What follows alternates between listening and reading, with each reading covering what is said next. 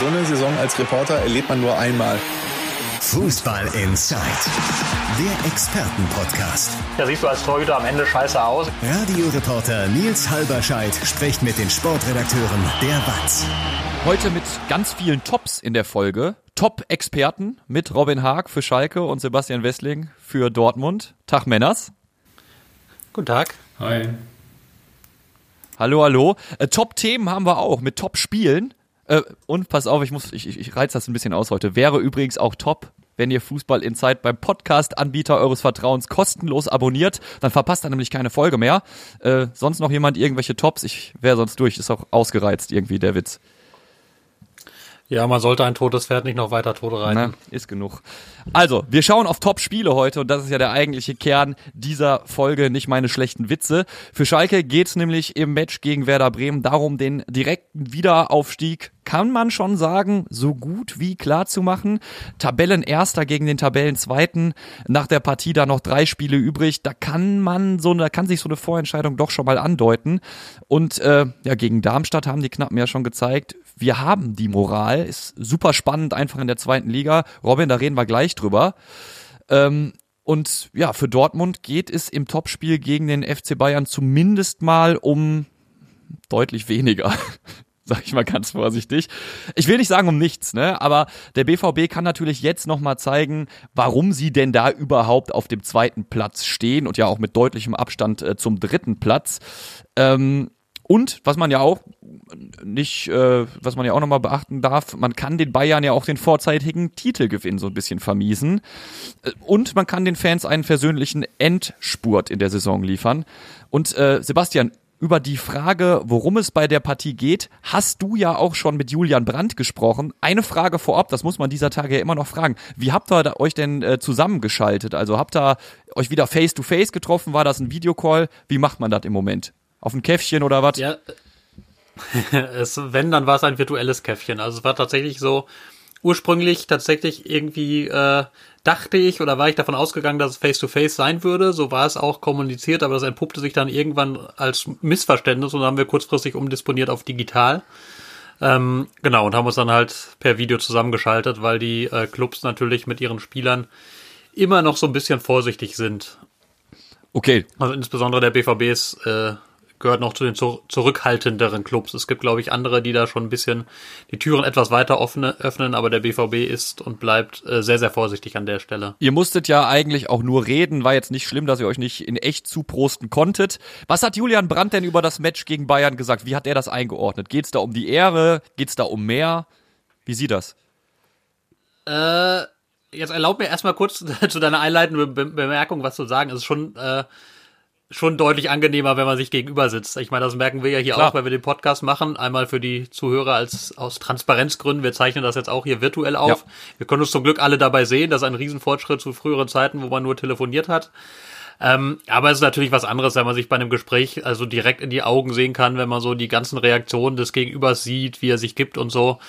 Das ist natürlich nicht möglich. So, äh, was war deine eigentliche Frage? Äh, Julian Brandt, was, äh, was sind seine Ziele für das Spiel oder was erwartet er? So kannst du da einfach mal drauf antworten. Ich würde da nichts mehr dran ändern.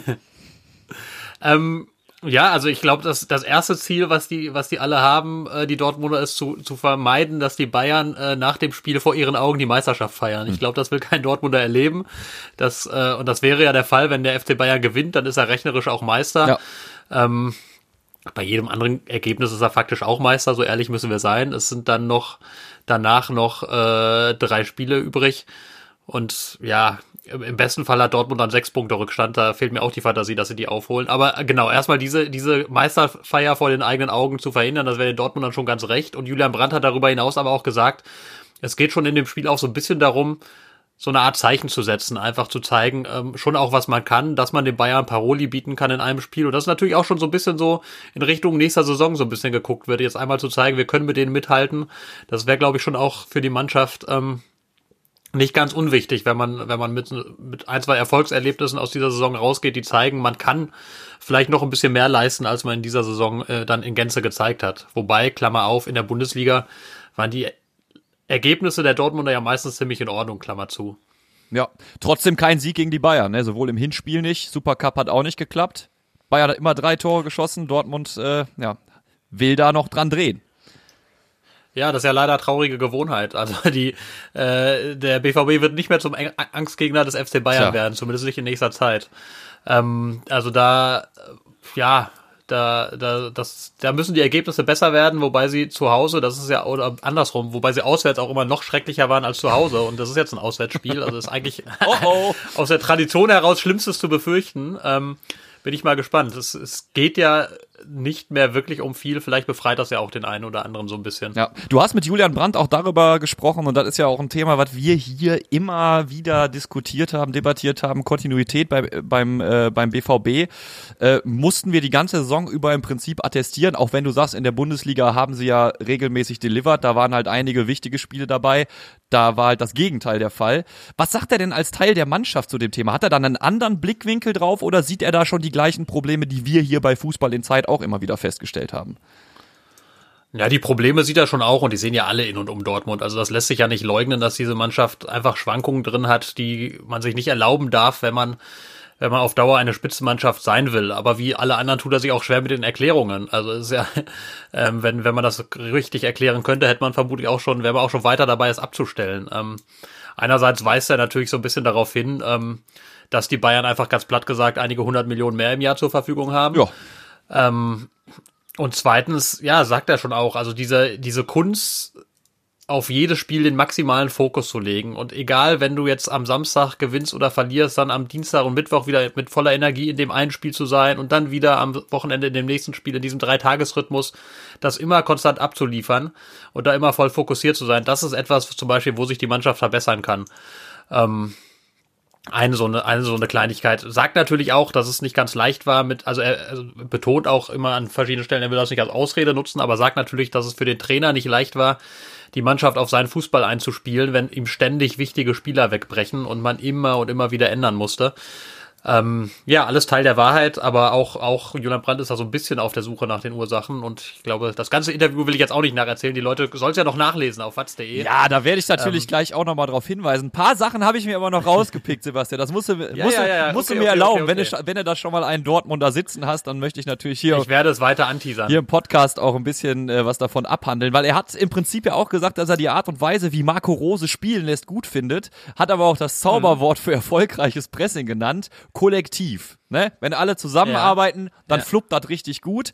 Äh, wenn da einer rausfällt, dann halt nicht. Ist auch das ein Problem gewesen in der Vergangenheit? Ja, ja, ist auf jeden Fall ein Problem gewesen. Und gerade bei diesem Pressing, da ist es ja, also das ist etwas, finde ich, wo es echt wichtig ist, dass du als Mannschaft darin kontinuierlich mit viel Zeit feilen kannst, weil diese koordinierten Bewegungen sind somit das Schwierigste im Defensivfußball. Zu sagen, wir stellen uns einfach hinten rein, bilden eine Fünferkette und halten die Abstände eng, das kriegst du relativ schnell hin. Also nicht relativ schnell, aber das kriegst du deutlich leichter hin. Und wenn du aber über das ganze Feld pressen willst, das muss echt vernünftig koordiniert sein. Da muss jeder wissen, was er zu tun hat, da muss jeder mitziehen.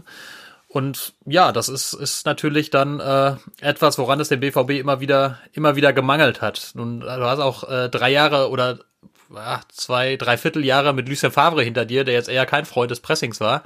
Und das merkt man der Mannschaft auch nach wie vor an, dass das dann nicht so leicht ist, von jetzt auf gleich den Schalter umzulegen. Habe ich da auch durchaus länger mit ihm drüber diskutiert, äh, weil es ja auch immer das Vorurteil gibt, dass, dass Julian Brandt in, oder die, das Urteil gibt, dass Julian Brandt in so eine Mannschaft, die so ein Fußball spielt, eigentlich nicht reinpasst.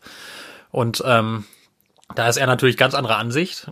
Verweis auch darauf, dass er das sehr viel gemacht hat. Äh, dass er, er hat ja unter Roger Schmidt gespielt, der glaube ich der der radikalste Pressingtrainer der Welt so ungefähr ist, hat unter Peter Bosch gespielt. Das war eigentlich fast seine beste Zeit und Peter Bosch hatte auch ein sehr aggressives Pressing. Also Julian Brandt sagt, ich kann das, das steckt in mir drin. Ähm, ja, aber jetzt muss es die Mannschaft halt als, als Ganzes auch dann in Zukunft beweisen, dass sie es kann. Und Julian Brandt bleibt beim BVB? Steht er auf einer mutmaßlichen Streichliste, weil wenn du dir, also wenn du dir die Zahlen anguckst, ich kenne ja, also ihm wird ja nachgesagt, schön Wetterfußballer, ne, der kann dann mal, wenn er denn will, ganz gut Fußball spielen, aber er steht auf Platz drei der Top-Torschützenliste halt auch beim BVB. Ne? Das ist ja letztes ja, Jahr sehr auch Facts. Ja, im vorletzten Spiel gegen Stuttgart war auch gar kein schönes Wetter, hat er trotzdem gut gespielt. nee, also klar, es ist, er ist, äh, er gehört rein zahlenmäßig tatsächlich zu, zu den, den besseren und wichtigeren. Er hat in den letzten beiden Spielen, hat er auch war ja auch jeweils, finde ich, der beste Dortmunder auf dem Platz. Also äh, gegen, gegen Wolfsburg, das fand ich, fand ich unfassbar gut, wie er da gespielt hat. Da hat man gesehen, was er alles kann. Vielleicht auch immer so ein bisschen, wenn die Mannschaft als Ganzes funktioniert, tut er sich leichter, als wenn Also das ist vielleicht das ein bisschen, weshalb der Begriff Schönwetterfußballer aufkommt, weil er sich dann leichter tut, wenn es läuft und wenn in solchen Spielen, wo der Ball halt schnell läuft, wo es darum geht, schnelle, kurze Pässe zu spielen, gute Positionierung zu finden ähm, und das alles so klickt, dann ist Julian Brandt unfassbar wertvoll. Aber er ist halt keiner, der sich den Ball schnappt, drei Spieler austribbelt und ihn dann noch ins Tor schießt. Also das sind halt nicht seine Stärken. Deswegen ist er auch so ein bisschen darauf angewiesen, dass es um ihn herum etwas funktioniert zumindest. Und jetzt zu deiner Frage, bleibt er oder geht er? Mhm. Da würde ich jetzt sagen, klickt euch doch in das Interview und lest, was er dazu ja, sagt. Ja, komm, das ist ein geiler Teaser. Da will ich gar nichts mehr zu sagen. lest das ganze Interview mit Sebastian Westling und Julian Brandt gerne mal auf watz.de nach. Da steckt noch sehr viel mehr drin. Und äh, bevor wir auf die Bayern schauen, schauen wir noch mal auf den Wahnsinn gegen Wolfsburg ganz kurz. Auch das hast du gerade schon angerissen, Sebastian. Äh, in einer Halbzeit mal eben fünf Buden schießen. Ähm, ich, ich bin mir noch nicht ganz sicher, ich frage dich deshalb, war das das beste Spiel der Saison? Es gab ja auch noch dieses 6 zu 0 gegen Gladbach. Was würdest du sagen? Boah, das ist, ja, ich, ich tue es mich immer schwer, Spiele miteinander zu vergleichen. Ich finde eigentlich fast das beste Spiel der Saison war das Hinspiel gegen Bayern, obwohl es verloren wurde.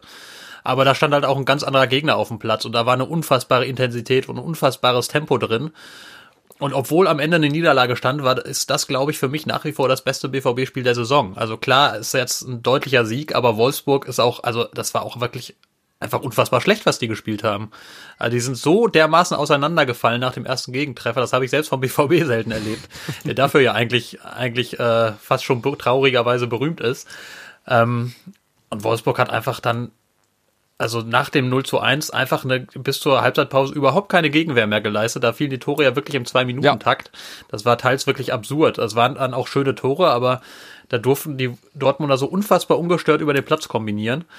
Ähm, haben das natürlich gut gemacht, musst du auch erstmal ausnutzen dann natürlich, aber da, also da hat Wolfsburg schon eine große Rolle gespielt, dass das so deutlich ausging. Ist das denn was Gutes, wenn du vor Bayern so einen wehrlosen Gegner hast und dir da mal richtig den Frust von der Seele schießen kannst oder birgt das auch Gefahren? Ich glaube, es ist was Gutes. Also, weil du kannst jetzt mal, konntest dein Selbstbewusstsein ein bisschen aufpolieren. Das hat ja doch an der einen oder anderen Stelle gelitten. Und es wird ja jetzt keiner den Fehler machen, den FC Bayern zu unterschätzen, bloß weil er Wolfsburg besiegt hat. Also, Wäre schon fatal. Das, das, das, das wird, glaube ich, nicht passieren. Da wissen die Dortmunder genau, dass sie in, in München traditionell eher auf die Mütze bekommen haben und dass sie, dass sie da äh, alles abliefern müssen, was sie im Tank haben. Also deswegen glaube ich, ist das schon tendenziell eher was Gutes, dass du noch mal vorher ein bisschen Selbstvertrauen und Selbstbewusstsein sammelst und siehst, guck, die Art und Weise, wie wir Fußball spielen, die kann ja auch richtig gut funktionieren. Du hast gerade schon gesagt, in der Allianz Arena war in den letzten Jahren nie so geil. Hinspiel ist verloren gegangen, Supercup hat auch nicht geklappt. Wie stehen die Chancen denn jetzt aktuell? Wie bewertest du anhand von Zahlen und Fakten die Chancen, die Dortmund in München hat? Oh je. Ich liege bei sowas ja gerne mal daneben. Ähm, ich glaube, die Chancen sind gar nicht so schlecht. Also es muss man also das, das Ding ist, dass der, dass Dortmund immer noch unter Verletzungssorgen leidet und auch noch weiterhin leiden wird. Mats Hummels wird nicht dabei sein, Gio Reyna wird vermutlich nicht dabei sein. Einige andere wackeln. Gregor Kobel musste ein bisschen aussetzen mit dem Training. Mhm. Da bin ich aber eher zuversichtlich. Was ist mit Rafael Guerrero? Da muss man gucken. Also sind schon noch einige Sorgen, die die Mannschaft begleiten, aber es stehen auch gute Fußballer auf dem Platz und wenn die einigermaßen unbekümmert aufspielen, dann ist auch der FC Bayern schlagbar. Das hat sich ja in dieser Saison öfter gezeigt. Andererseits ist der FC Bayern ausgerechnet in den Spielen gegen Borussia Dortmund meistens maximal fokussiert und maximal auf der Höhe seines Könnens. Und deswegen rechne ich eher mit einer Niederlage. Ich rechne aber nicht damit, dass es wie in der Vergangenheit schon mal ein 4-0, 5-0, 6-0 für den FC Bayern gibt. Also ich glaube nicht, dass sich der BVB derart wehrlos abschießen lassen wird. Aber ich glaube auch nicht, dass er wahnsinnig viel zu holen sein wird in München. Julian Brandt. Aber man muss mal kurz. Ja, bitte. Entschuldigung, wenn ich das als Ergänzung noch sagen darf. Es wird ja immer gesagt, oh, der FC Bayern schwächelt in dieser Saison. Warum sind die Konkurrenten nicht da? Und ähm, da tease ich mal ein weiteres Interview an, was noch nicht veröffentlicht ist, was aber im Laufe des Tages bei uns erscheinen wird, mit Michael Zorg nämlich. Aha. Ähm, ein sehr schönes Interview, wo es um das Spiel gegen Bayern geht und auch um seine Zeit als, als Sportdirektor. Er hört ja nach der Saison ja. auf. Und Michael Zorc verweist auch zu Recht darauf, äh, dass der FC Bayern schwächelt, allerdings nur in den Pokalwettbewerben auch. Da nicht das Erwartete erreicht in der Bundesliga, aber werden sie wieder eine Saison mit deutlich über 80 Punkten vermutlich abschließen. Das ist einfach noch keiner anderen Mannschaft in der Bundesliga mehr als einmal gelungen. Da war nur einmal, ein einziges Mal hat der BVB mehr als 80 Punkte gemacht und sonst hat das nie einer geschafft, außer den Bayern. Also, falls sie schwächeln, dann tun die das auf einem derart hohen Niveau, dass es für die Konkurrenz trotzdem schwierig ist. Ja, und deswegen wird es auch für den BVB in München schwierig, das muss man so klar sagen. Wir haben gerade schon drüber geredet, äh, wie, wie Julian Brandt das Spiel bewertet. Ich denke mal, Michael Zorc wird es ähnlich sehen. Für ihn geht es natürlich wahrscheinlich auch darum, hey, wir wollen das jetzt hier friedlich abschließen, wir wollen den Fans was liefern. Für dich als, als, als BVB-Experten, was bekommst du so mit? Welchen Stellenwert hat die Partie für die, für die Fans? Äh, in einem Paralleluniversum hätte das Ding ja im Prinzip das Match um die Meisterschaft werden können. Leider leben wir ja. in keinem Paralleluniversum. Ähm, siehst du das ähnlich wie Julian Brandt? Da geht es jetzt nur noch darum, auch nochmal zu zeigen, hey, Übrigens, nächste Saison wollen wir da nochmal eine ordentliche Schippe drauflegen. Kann es gar nicht um mehr ja, gehen. Letztlich, letztlich geht es darum, ja. Also da zitiere ich dann doch nochmal Julian Brandt, der halt auch gesagt hat, eigentlich, eigentlich ist dieses Spiel ja geil terminiert, ne? So Mega. recht kurz vor Saisonende, wo es nochmal um alles gehen könnte. Nur leider hat es der BVB in anderen Spielen verpasst, sich in eine Ausgangsposition zu bringen, wo es nochmal um alles geht. Und deswegen, ja, äh, am Ende, da, da wird dann immer dieses Wort Prestige benutzt. Ja.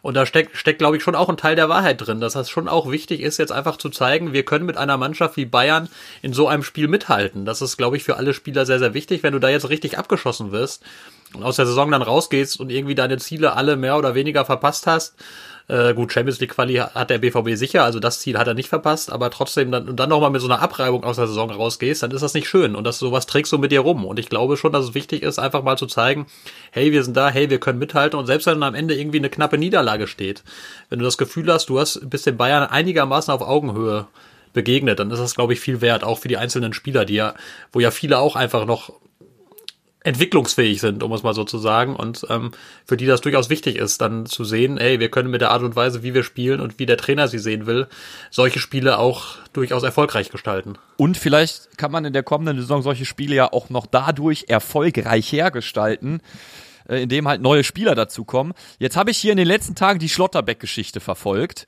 Eine bekannte äh, Boulevardzeitung hat ja behauptet, äh, Schlotterbeck und der BVB seien sich schon einig. Jetzt hat er nach dem DFB-Pokal-Match äh, gegen den Hamburger SV gesagt, nee, nee, hör mal, äh, ich treffe meine Entscheidung dann doch erst nach der Saison. Hast du zu dem Thema noch irgendwas gehört? Also ist da schon irgendwas in trockenen Tüchern oder auch nicht?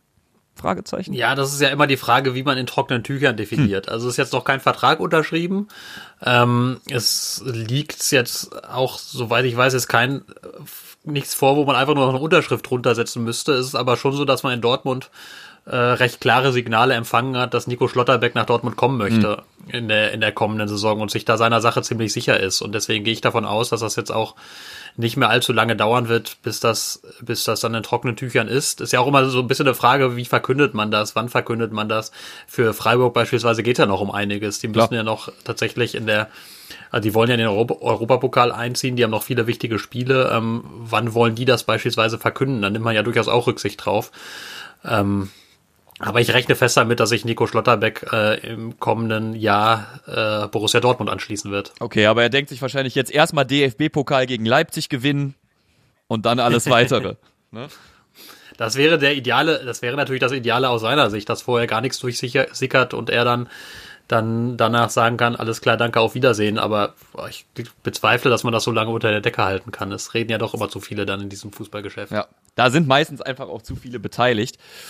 Ja, äh, schade übrigens gestern mit Union Berlin. Ich hätte mich so gefreut. Naja, egal. Äh, kein Exkurs jetzt. Wir wollen natürlich noch über Schalke reden, mit Robin über Schalke reden. Und wir bleiben natürlich bei Topspiel. Wir gehen fast nahtlos zum nächsten Topspiel über.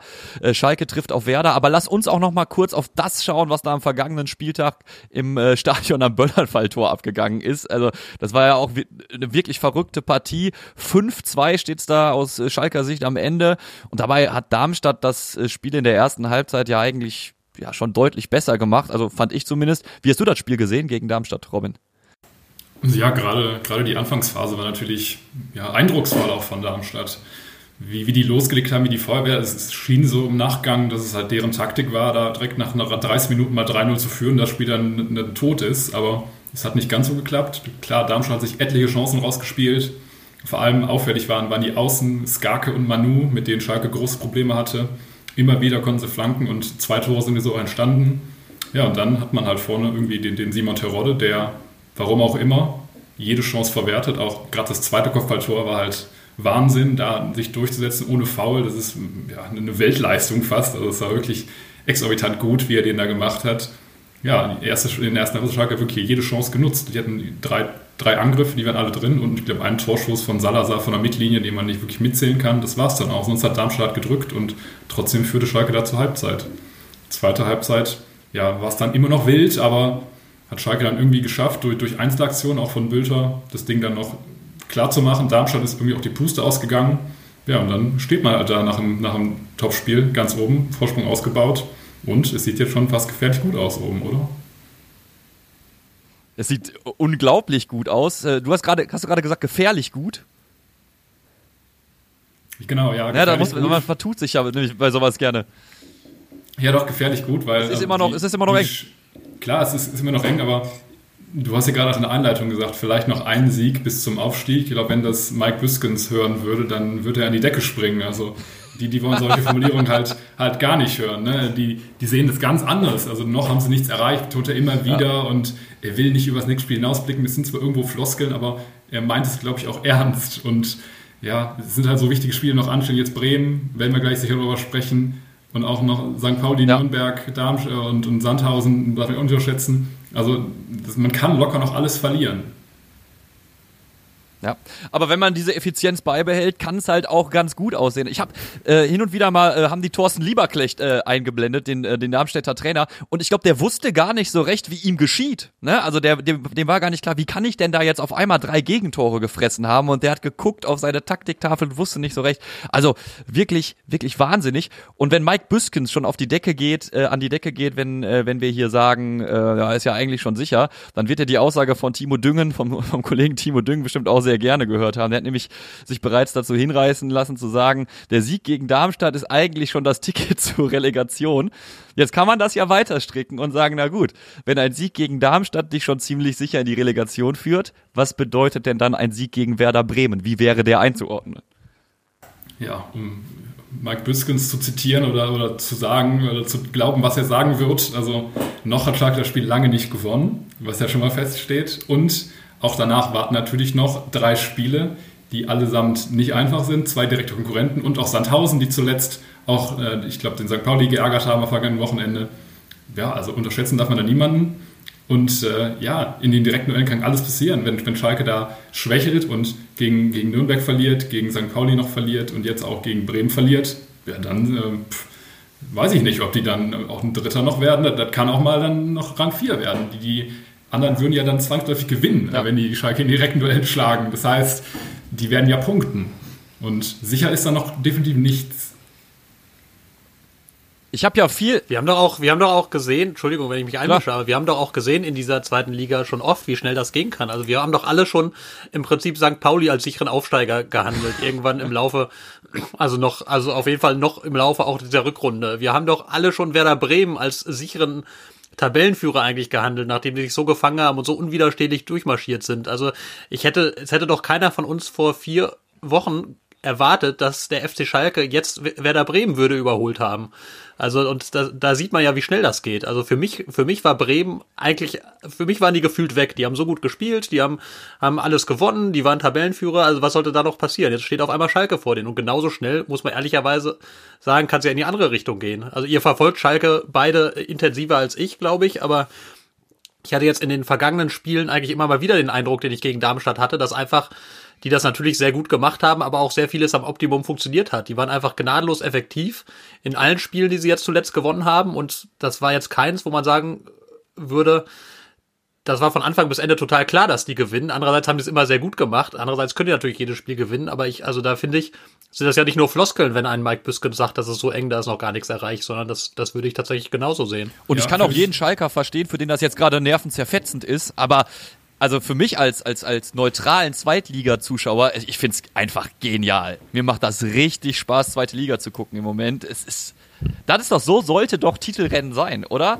Drei, vier Clubs, die sich da irgendwie nichts gönnen und Kopf an Kopf versuchen, da irgendwie noch die Meisterschaft zu holen. Also ich feier's, ich feier's wirklich. Ja, aber anknüpfend an das, was Sebastian gesagt hat, also das ist, ist ja wirklich so. Schalke hat gewonnen, die Serie ist jetzt, ist jetzt super stark. Die haben gepunktet, unter Büskens alles gewonnen, aber das Spielglück war irgendwie auch ein großer Faktor. Ne? Also in, in wenigen Spielen war man wirklich die bessere Mannschaft. Selbst gegen Dynamo Dresden in der ersten Halbzeit kann man das Ding irgendwie noch, kann man da auch verlieren. Gegen Heidenheim war es auch eng, da kann es auch kippen. Gegen Darmstadt auch. Also wenn man da nicht Glück hat, dann, dann steht es wirklich dann 2-3-0 für Heidenheim und dann gewinnen wir da auch nicht mehr. Also und irgendwann ist dieses Spiel vielleicht auch mal ausge, ausge, ja, aufgebraucht und ja, dann geht es in die andere Richtung. Und die Spiele waren alle spitz auf Knopf und Schalke hat alle gewonnen. Und ja, ich, ich bezweifle, dass es die nächsten vier Spiele auch so weitergeht. Also irgendwann muss an dieses Glück mal verlassen. Klar, man erarbeitet sich auch über das Glück. Ne? Also die, die Stürmer liefern und die Offensive funktioniert inzwischen auch, aber ja, souverän ist es als nicht. Da ist noch Optimierungsbedarf. Und ich habe gelernt, Andi Ernst hat mir einiges über Schalke 04 beigebracht. Wenn es bei Schalke mal richtig gut läuft, dann passiert immer irgendwas, wo die Fans sagen, oh oh, ob da nicht, ii, da könnte jetzt aber. Und äh, genau das ist passiert auf dem Trainingsplatz, Robin. Du warst beim öffentlichen Training dabei und da gab so eine so eine Geschichte, wo du gesagt hast, ah, ich weiß ja nicht. Ja, genau. Also gestern war medienöffentliches Training. Ich war da, habe zugeschaut und ja, das war schon ein bisschen, also für Trainingsverhältnisse schon sehr viel passiert. Äh, Marius Bülter war angeschlagen, musste das Training abbrechen. Es hieß vom Verein, es sei eine Vorsichtsmaßnahme, aber ja, es ist nie ein gutes Zeichen, wenn der Junge das Training abbricht, glaube ich. Ne, ob er jetzt gegen Bremen spielen kann, werden wir sehen. Die Schalke werden alles dafür tun, aber sicher ist es scheinbar nicht. Und mit Piringer fehlt ein weiterer Stürmer, also dann müsste man irgendwie das System umstellen, wenn, wenn Bülter wirklich ausfällt. Vielleicht Schulli noch vorne rein, der aber natürlich ein ganz anderer Spielertyp ist, viel weniger ja, Körperlichkeit reinbringt, dafür mehr Tempo, mehr, mehr Trickreichheit. Und äh, ja, dann gab es eine weitere Verletzung mit Andreas Windheim, der ja gerade erst von einer, ich glaube, zweimonatigen Pause zurückkam, hatte eine Wadenverletzung gehabt ganz lange. Ja, der hat sich wieder verletzt am Schienbein, musste sogar mit so einem Golfkart abtransportiert werden, er konnte nicht mehr mehr laufen. Also den sieht scheinbar auch schlecht aus, obwohl er natürlich jemand war, auf den man jetzt auch geschaut hat, weil er hat gegen, gegen Darmstadt sein Comeback gefeiert, hatte davor in diesem einen Spiel gegen Aue, was er von Anfang an gemacht hat, wirklich überragend gespielt, war da mehr oder weniger an vier Toren beteiligt, zwei direkte Beteiligungen, zweimal das eingeleitet. Und er sollte jetzt schon da so ein bisschen Schwung noch bringen in diesem, in diesem Endspurt des Aufstiegsrennens, gerade auch, weil die Außenverteidigerpositionen ja gerade nicht so gut besetzt sind mit, mit Chalanulu und, und äh, Henning Matriciani, die es natürlich irgendwo ganz gut machen, ne, dafür, dass, man, dass sie vor wenigen Monaten noch in der U23 gespielt haben und nicht so die krasse Erfahrung haben auf diesem Niveau, aber gerade gegen Darmstadt hat man halt auch gesehen, dass gerade die beiden halt auf den, gegen die schnellen Skake und, und Manu schon echt große Probleme hatten. Ne, die, die waren dann schon die Schwachpunkte im Schalker Spiel.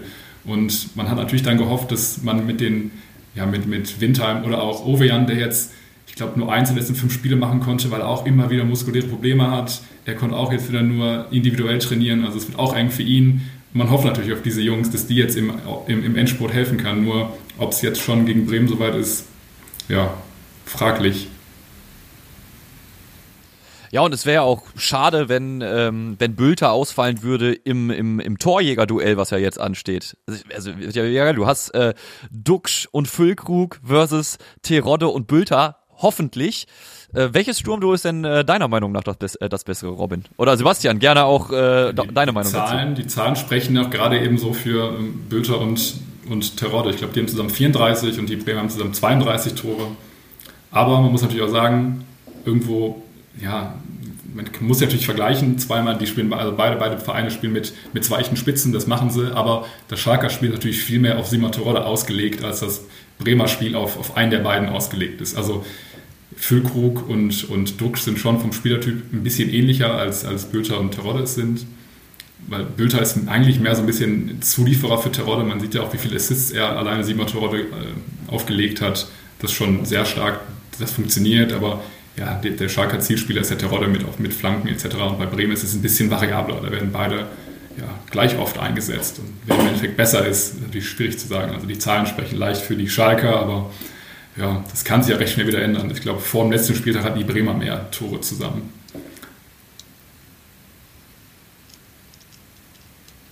Wir. Ich glaube, ich Entschuldigung, ich, ich glaube, ich würde, würde mich da, würde das auch gar nicht werten wollen. Also das ist ja, ist ja auch immer schwierig. Aber ich finde es einfach nur spannend, dass beide Clubs ähm, auf zwei echte Mittelstürmer setzen. Also so, das ist, ist ja etwas, was in der Bundesliga, glaube ich, komplett ausgestorben ist, dass jemand zwei echte Stürmer im Kader hat und auch sonst im, im, im Fußball fast komplett ausgestorben. Aber es spricht halt einfach dafür, dass die ja beide auch eine starke Offensive haben und diese, diese Spieler auch immer gut einsetzen und, und sehr viel ja auch, also wenn man die Anzahl der Tore sieht, die gerade Schalke geschossen hat, ähm, Hut ab und das, das finde ich einfach spannend und schön zu sehen, dass es sowas dann auch gibt, dass es eben nicht nur, nicht nur, nicht nur noch Einstürmersysteme gibt.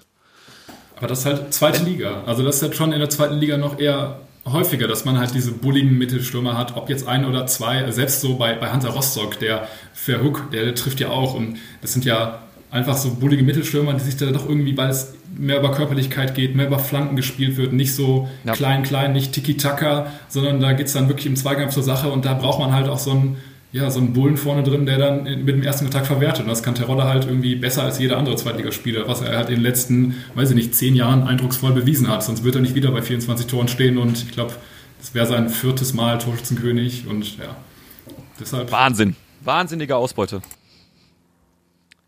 Lass uns nochmal auf den Gegner kurz schauen. Schalke unter Mike Büskens äh, vom Glück geküsst, nur Siege. Bei Bremen lief es jetzt die letzten beiden Spiele nicht so gut.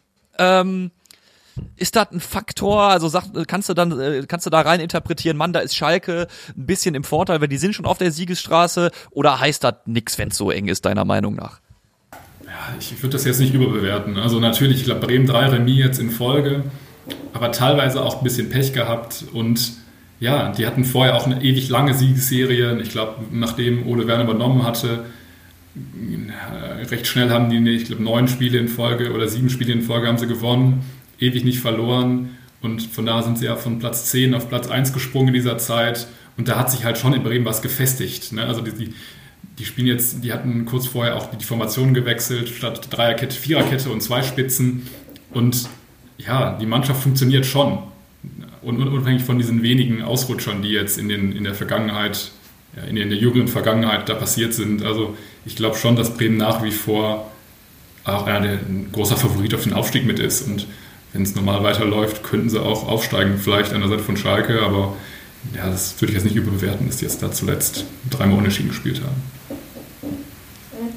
Einen Unterschied, da bin ich mir sicher, ich bin ja ein Verfechter dieser Theorie, werden die Fans machen das ist, glaube ich, einfach, wenn du, wenn du wieder, wenn du wieder in der vollen Arena da spielst. Ich, ich behaupte einfach mal, das macht einen Unterschied. Ähm, jetzt steht dieses Spiel an, zu Hause, gegen Werder Bremen. Wie ist die Stimmung im Vorfeld? Was hast du schon mitbekommen, so von den Fans? Ich meine, das ist ja eigentlich, was eine geile Partie, oder? Und das in der zweiten Liga. Ja, es werden ja wahrscheinlich zum ersten Mal jetzt wieder über 60.000 da sein, nachdem die Marke zuletzt zweimal knapp verpasst wurde. Aber das ist natürlich auch eine Sondermotivation. Da wird natürlich in jeder Medienrunde, in jeder Pressekonferenz darüber gesprochen, was das, was das bedeutet für die Spieler, vor so vielen Leuten zu spielen. Gestern durften wir mit Viktor Palsson sprechen. Er sprach natürlich auch davon, dass er sich total darauf freut. Und ein geiles Spiel vor vom Publikum. Mehr gibt es halt auch nicht für die Spieler. Ne? Das sind halt die absoluten Highlights dann gegen so einen Gegner, der ja auch ja, ja ein großer Club ist, ewiger Bundesligist ja, das, ist, das sind die Spiele, wo, hin, wo, jeder Spieler darauf hinfiebert. Und das kann natürlich auch dann ein bisschen tragen in diesen, in diesen engen Spielen, dass man dann vielleicht diese paar Prozent noch drauflegen kann, wenn man dann nach vorne gepeitscht wird. Ja, wie genau das jetzt ist. Ich war nie in der Lage, vor so vielen Menschen Fußball spielen zu dürfen, deshalb kann ich es nicht ganz genau beurteilen, aber ja, das, das sind sich ja die ganzen Profis einig, dass es was bringt. Und ja, natürlich, die Euphorie auf Schalke, wenn man jetzt das, die Fansicht sieht, ist riesig ne, nach dieser Serie. Man ist jetzt schon nah dran am Aufstieg und man hat Bock auf Bremen. Man will sich mit den Besten messen und man will es einfach schaffen. Also der Optimismus ist auch jetzt inzwischen recht groß. Und wir bei Fußball in Zeit haben ja auch grundsätzlich viel Optimismus für die Ruhrgebietsvereine, für die Pottvereine übrig. Robin, abschließend, welche Faktoren werden dafür sorgen oder könnten dafür sorgen, äh, die sich vielleicht auch in den letzten Wochen und Monaten herauskristallisiert haben, dass Schalke den Aufstieg packt und Werder Bremen natürlich auch schlägt. Ja, was, was wichtig sein würde, ist auch irgendwo die Erfahrung. Also da habe ich gestern mit Viktor Palzern drüber gesprochen. Schalke hat halt schon mit, mit Terodde, er weiß, wie es geht. Ne? Und auch Marius Bülter ist inzwischen 29, hat Bundesliga-Erfahrung.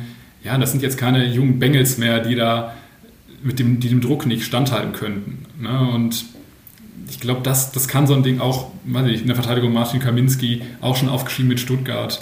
Es gibt halt einige in der Mannschaft, die wissen, wie es geht und ja, die dem Druck auch standhalten können. Und das könnte ein, ein Faktor sein, dem hat, ja, da hat Viktor Palz mir auch nicht widersprochen, als ich ihn das gefragt hatte. Und ja, Mentalität stimmt auch auf Schalke. Die, auch wenn spielerisch nicht alles immer gut läuft und da definitiv noch Luft nach oben ist in manchen Bereichen, wie wir gerade auch angesprochen haben, aber ja, der, der, die Einsatzbereitschaft ist einfach da. Und die Jungs, die wollen sich irgendwo zerreißen. Und ja, das wird aktuell belohnt. Das muss nicht immer so weitergehen, aber das könnten Indikatoren sein, warum es dann tatsächlich klappt. Sowohl jetzt gegen Bremen als auch dann am Ende. Die Malocha DNA ist auf jeden Fall da. Äh, ich bin mir ziemlich sicher, Sebastian wird mir zustimmen, äh, auch Dortmund wird malochen müssen am Samstag ab 18.30 Uhr. Wir springen äh, wieder in die Bundesliga und würde ich, ich würde sagen, wir tippen. Und da fangen wir natürlich an mit dem Topspiel Bayern gegen Dortmund. Sebastian. Ja, äh, 3 zu 2 für den FC Bayern. Schon wieder? Ja, was soll ich sagen? Okay. Das, äh, an Traditionen muss man festhalten. Ja, okay. Ich, ähm, ich, ich, ich würde es Dortmund so gönnen, aber der Glaube ist nicht da. Ich, ich, ich, ich tippe 2 zu 2. Ich weiß, es ist ein Angsthasentipp, aber mache ich jetzt einfach mal. Robin. Ja, ich, ich sehe das ein bisschen deutlicher. Also ich denke schon, dass die Bayern da klar gewinnen werden. 4-0, sage ich jetzt mal, auch wenn ihr vielleicht jetzt äh, große Augen machen werdet, aber es ist im Endeffekt dieser deutsche Klassiker, auch wenn ich diesen Begriff selber hasse, äh, wo die ganze Welt drauf schaut und die Bayern wollen gerne Meister werden und dann vor, der, vor den Augen der Weltöffentlichkeit, die werden da auf jeden Fall, weiß ich nicht, alles, alles raushauen, wie die Floskeln, immer so schön, wie die Floskel so schön heißt und die werden Dortmund da, ja, ich glaube, die werden die zerstören. Ja, das, Sebastian hat es ja gerade schon, das kann in der Allianz Arena schnell und gerne mal passieren. Also unmöglich ist es definitiv nicht. Dann haben wir in der Bundesliga natürlich noch Bochum gegen Augsburg. Für die Bochumer natürlich auch eine wichtige Partie. Was sagen wir da? Ah, ich glaube äh, an einen Bochumer 2 zu 0 Sieg. Was auch sehr wünschenswert wäre, weil dann könnte man, glaube ich, endgültig auch einen Haken an den Klassenerhalt yep, machen. Genau. Robin? Ja, natürlich ist blöd mit Sperre für Thomas Reis, glaube ich. Ne? Da, da lief ja am Wochenende, am vergangenen Wochenende was schief. Ja, Stimmung ist nicht ganz so gut, glaube ich, jetzt nach dem, nach dem Spiel am vergangenen Wochenende. Ja, ich glaube, gewinnen werden sie nicht, aber ein 1-1 und das wäre auch ja ein wichtiger Punkt gegen den Konkurrenten da unten und ich glaube, damit könnten die Bochumer auswärts auch leben. Allein aus Sympathie äh, traue ich Bochum ein 1 zu 0 zu. Und damit können wir in die zweite Bundesliga springen und sind bei unserem eben besprochenen zweiten Topspiel. Schalke, und jetzt wird's ernst, Leute, trifft auf Werder Bremen. Und Robin, du musst den ersten Stein werfen. Ich glaube, die Schalker Siegesserie endet, aber die spielen 1-1 und damit können sie, glaube ich, auch ganz gut leben, weil dann halten sie Bremen zwei Punkte auf Distanz. Die würden wahrscheinlich Tabellenführer bleiben. Also ich habe Tabellen nicht ganz genau im Kopf, aber ja, wenn man gegen diesen direkten Konkurrenten nicht verliert, das, das wäre schon viel wert. Und dann hat man in den verbleibenden drei Spielen immer noch die Möglichkeit, den Aufstieg dann perfekt zu machen.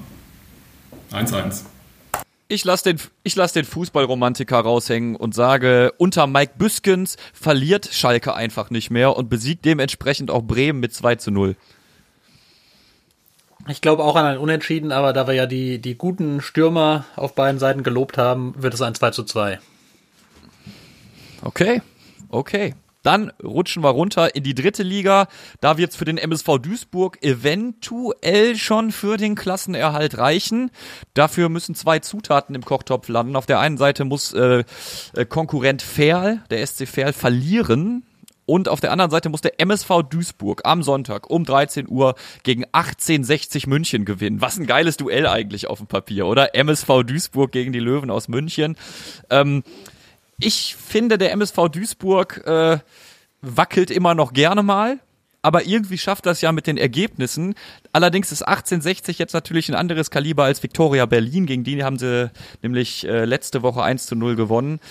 Ähm, in meiner unendlichen Hoffnung tippe ich trotzdem ein 3 zu 2. Tja, meine Hoffnung ist endlich, ich glaube an ein 1 zu 3. ich wusste es. Ich glaub, Hast du schon mal für den MSV getippt? Ich habe schon mal für den MSV getippt, ja. Da haben sie aber gegen, ich weiß nicht, Havelse oder oder Ferl oder so gespielt. Also, ja gut, 1860 aber, ist Fünfter, muss man sagen, in der Liga. Ja, das ist das ist eben, das ist, die spielen eine etwas bessere Saison als der MSV und sind auch etwas besser besetzt, wie ich finde. Also da sehe ich sehe ich schwarz ja, komm. für Weiß-Blau. Robin. Klar, aber der, klar, der, der 1860 ist Fünfter, besser besetzt, aber letztes Wochenende haben sie verloren, eine bittere Niederlage, die Aufstiegsträume sind da geplatzt. Und ich kann mir das nicht vorstellen, dass jetzt irgendwie so ein bisschen die Luft raus ist bei den, bei den 60ern. Deshalb glaube ich an 1-0 für die Zebras. Ah, das, das, Robin, du darfst häufiger kommen, danke. Äh, so, wir schauen noch. Es ist doch ist ein Skandal, wie das hier abläuft. Der ist doch befangen, der Junge. Der ist doch befangen. Der ist doch heimlich MSV-Fan, der Halberscheid. Ich saß nämlich Wir auf, schauen Rückfahrt, auf der Rückfahrt von Darmstadt in ICE, saß ich neben einem, einem 1860-Fan, der, im- der extra hingefahren ist äh, nach München zum Spiel. Mit dem habe ich unterhalten und der meinte, ah, dem, dem, dem vertraue ich jetzt einfach mal. Also er hat mir so ein Gefühl gegeben, dass bei 1860 jetzt alles den Bach runtergeht, dass ich jetzt mal äh, auf eine Niederlage vertraue. Ah, Zugreisen Aber sind das nicht 99, sind das nicht 99 Prozent aller Fußballfans, dass nach einem Sieg ist, steht der Himmel offen und nach einer Niederlage ist alles erledigt und es kann nie wieder gut werden. Also es ist, ist schon was dran. So, wir schauen noch in die Regionalliga West, Leute, weil da ist es ja wirklich spannend. Rot-Weiß Essen, irgendwie wollten sie zuletzt nicht so recht. Zweimal hintereinander nur ein Unentschieden. Das Nachholspiel gegen Lippstadt haben sie deutlich gewonnen, 4 zu 0. Jetzt gegen die Sportfreunde Lotte am Freitag ab 19.30 Uhr. Im Prinzip ist Essen ja zum Siegen verdammt, um auch mal eine Phrase zu kloppen. also gegen Lotte, äh, gegen Lotte werden die ja wohl gewinnen. Also, wobei mit dieser Haltung ist RWE schon oft gegen Lotte angetreten und dann gab es nichts Gutes. Aber ich glaube trotzdem an ein, ja, es wird schwierig, aber sie werden am Ende 2-0 gewinnen. Ein frühes Tor machen, lange zittern, am Ende noch einen reinmurmeln. Ich war tatsächlich ähm, beim, war das, letzten Samstag an der Hafenstraße. Erste Mal in meinem Leben habe ich mir das Stadion und, den, und RWE angeschaut gegen Gladbach. War natürlich ein Gurkenspiel vor dem Herren, aber ja, die Stimmung war natürlich im Keller dann auch nach dem 1-1 damals. Trotzdem glaube ich jetzt, Ja. die werden gewinnen. 1-0 durch ein Gurkentor kurz vor Schluss. Ich tippe auf eine Reaktion. Ich glaube, die sagen, okay, Leute, das war jetzt mit den Remis nicht so, eine, so, nicht so doll und die gewinnen 2 zu 0 gegen Lotte. Und dann wird's ja doppelt interessant, weil auch noch Rot-Weiß Oberhausen gegen Preußen Münster spielt am Sonntag. Ja, und da hoffe ich, da ist mein Tipp jetzt einfach nur mal von der Hoffnung getragen, äh, dass das äh, Rot-Weiß Oberhausen dem rot-weißen Rivalen aus Essen äh, hilft und äh, ein 2 zu 1 Sieg gegen die Preußen landet. glaub, Ich hoffe auch auf Schützenhilfe. Ich glaube, gut für RWE ist tatsächlich, dass die nach RWE spielen, weil es war auch letzte Woche so, dass, dass Lippstadt gegen Münster ja ein bisschen vorher angefangen hatte und dann haben da alle immer nur im Stadion aufs Ergebnis geguckt und wo, äh, wo, wir haben, wo Lippstadt dann 3-3 gemacht hatte, haben die im Stadion gejubelt, als hätte RWE selber ein Tor geschossen. Hat am Ende nicht so viel geholfen. Und deshalb, ja, ist das vielleicht ganz gut. Ich tippe äh, 1-1. Ich tippe, Oberhausen ringt Münster mit 1 zu 0 nieder. Und dann wird's wieder richtig So. heiß. Männers, vielen Dank. Wir sind am Ende dieser Folge angelangt. Robin, Sebastian, schön, dass ihr dabei wart.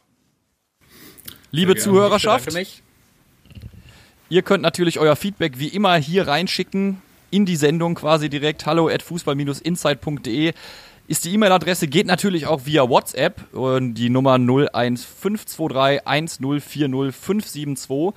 Äh, und klar, ne, schaut nochmal nach, wo ihr euren Podcast immer hört und dann abonniert Fußball Inside auch am besten kostenlos, dann verpasst ihr nämlich keine einzige Folge mehr. Ich sag Tschüss, bis die Tage. Robin, Sebastian, liebe Zuhörer, haut rein. Ciao. Und tschüss. Fußball Inside. Der Expertenpodcast. Von den Lokalradios im Ruhrgebiet und der Watz. Jeden Donnerstag neu. Überall, wo es Podcasts gibt.